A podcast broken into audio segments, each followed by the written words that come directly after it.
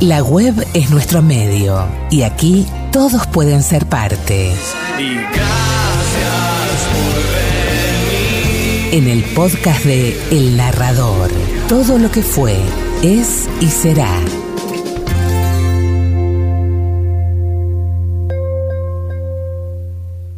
¿Con quién nos vamos a encontrar hoy? Con alguien que ya hemos revisitado, que es un enorme escritor, el señor Marco de Nevi, nacido el 18 de mayo de 1922 en la ciudad de Buenos Aires. Fue egresado del Colegio Nacional Buenos Aires para luego estudiar en la Facultad de Derecho. Es el autor de la famosa novela Rosaura a las 10, publicada en 1955, por el cual le fue concedido el premio Kraft y que fue llevada al cine dos años después por el director Mario Sofici y mm, con el protagónico de Juan Verdaguer, un destacado cómico argentino que sorprendió por eh, ese papel dramático ¿no? en esta película, realmente una, una gran película además de una gran novela fue realmente muy bien hecha y le hizo justicia a lo que es la novela en sí. En, también en el año 1960 publica otra gran novela llamada Ceremonia Secreta, por la que obtuvo el premio Life para narradores latinoamericanos. Y se filmó en los Estados Unidos en el año 68 por un gran director, eh, uno de los grandes directores del cine de Hollywood, Joseph Losey, e interpretada por Robert Mitchum, Elizabeth Taylor y Mia Farrow, nada más ni nada menos, viste el elenco increíble. Bueno, también fue autor teatral, una de sus obras es Los Expedientes, que se estrenó en el Teatro Cervantes y que recibió el Premio Nacional del Teatro. Fue también guionista para el cine y para televisión y también fue periodista con artículos de actualidad en el periódico La Nación de Buenos Aires, Argentina. En el año 1987 ingresa en la Academia Argentina de Letras y su trayectoria, su vida, culmina con su fallecimiento en Buenos Aires el 12 de diciembre de 1998. Uno de los grandes de los grandes escritores de la República Argentina y de Latinoamérica.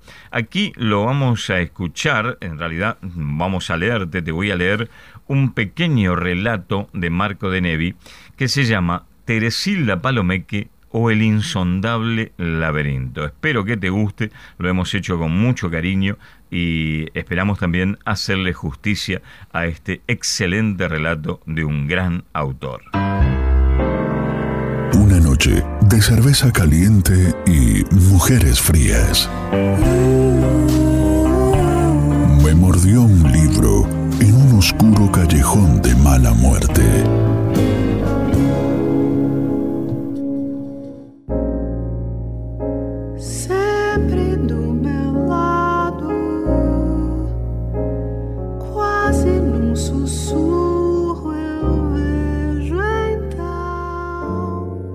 La casa donde nació Teresilda tenía 40 habitaciones y 8 jardines. Después, los padres de Teresilda murieron. Murieron sus hermanos, todos jóvenes y célibes porque adolecían de una secreta picadura de la sangre. Murieron sus hermanas, todas casadas con hijos. Pero Teresilda se mantuvo incólume y soltera y siguió viviendo toda su vida en la mansión de las 40 habitaciones y los ocho jardines. Deambulaba por los aposentos, se asomaba a balcones y belvederes, recorría galerías y pasillos, subía a terrazas y azoteas, bajaba a sótanos y bodegas, abría puertas y ventanas, ascendía y descendía escaleras, mariposeaba entre los muebles y se paseaba por los jardines. Las personas de la vecindad no podían creer que fuese una sola Teresilda la que iba y venía por la insondable mansión. Sospechaban que se había multiplicado por cien Teresildas, todas iguales y todas atareadas como hormigas en vísperas de lluvia. Una vez al mes, los sobrinos la visitaban para aliviarle algún marfil o una tetera inglesa. Cuando Telesilda cumplió los 60 años, empezaron. Por Dios, tía Teresilda, es absurdo, por no decir peligroso, y hasta criminal, que viva sola en este tremendo caserón. El día menos pensado, caerás muerta de fatiga. Y agregaban, no sin cierta brutalidad, producto de la preocupación, si es que antes no entran ladrones y te estrangulan o te clavan un cuchillo en el pecho. Por fin, Teresilda se convenció de que de golpe se sentía muy cansada de tanto lidiar con el caserón y muy asustada de los ladrones. Inmediatamente los sobrinos se encargaron de todos los trámites. Una mañana supo que iba a una escribanía y que firmaba al pie de engorrosas escrituras. Y una tarde se enteró de que se mudaba a un departamento de la calle Vid llevándose consigo todos los muebles indispensables, porque ¿para qué más, tía Tiresilda, por Dios? Los sobrinos se fueron a repartirse el resto del mobiliario. Entonces ella, otra vez sola, quiso reanudar las veloces correrías de hormiga amenazada por el mal tiempo. Dio un paso y tropezó con una pared. Dio otro paso y chocó contra otra pared. Cambió la dirección y se llevó por delante un mueble. Giró y la detuvo otro mueble.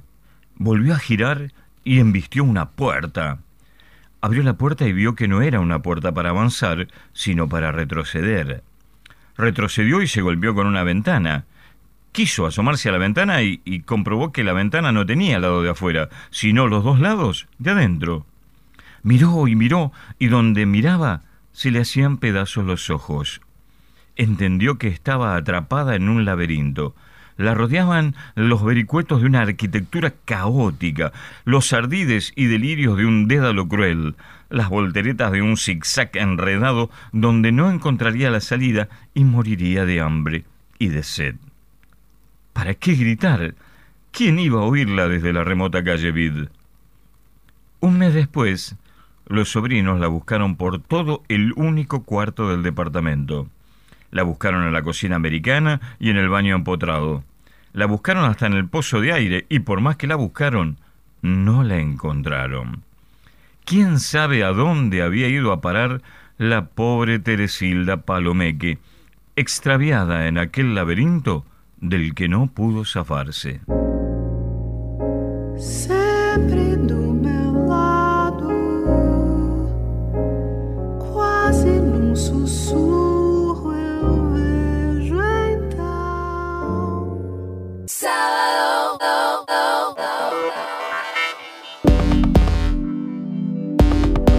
Las historias, cuentos, relatos y leyendas del narrador se pueden escuchar en el podcast del programa en Spotify.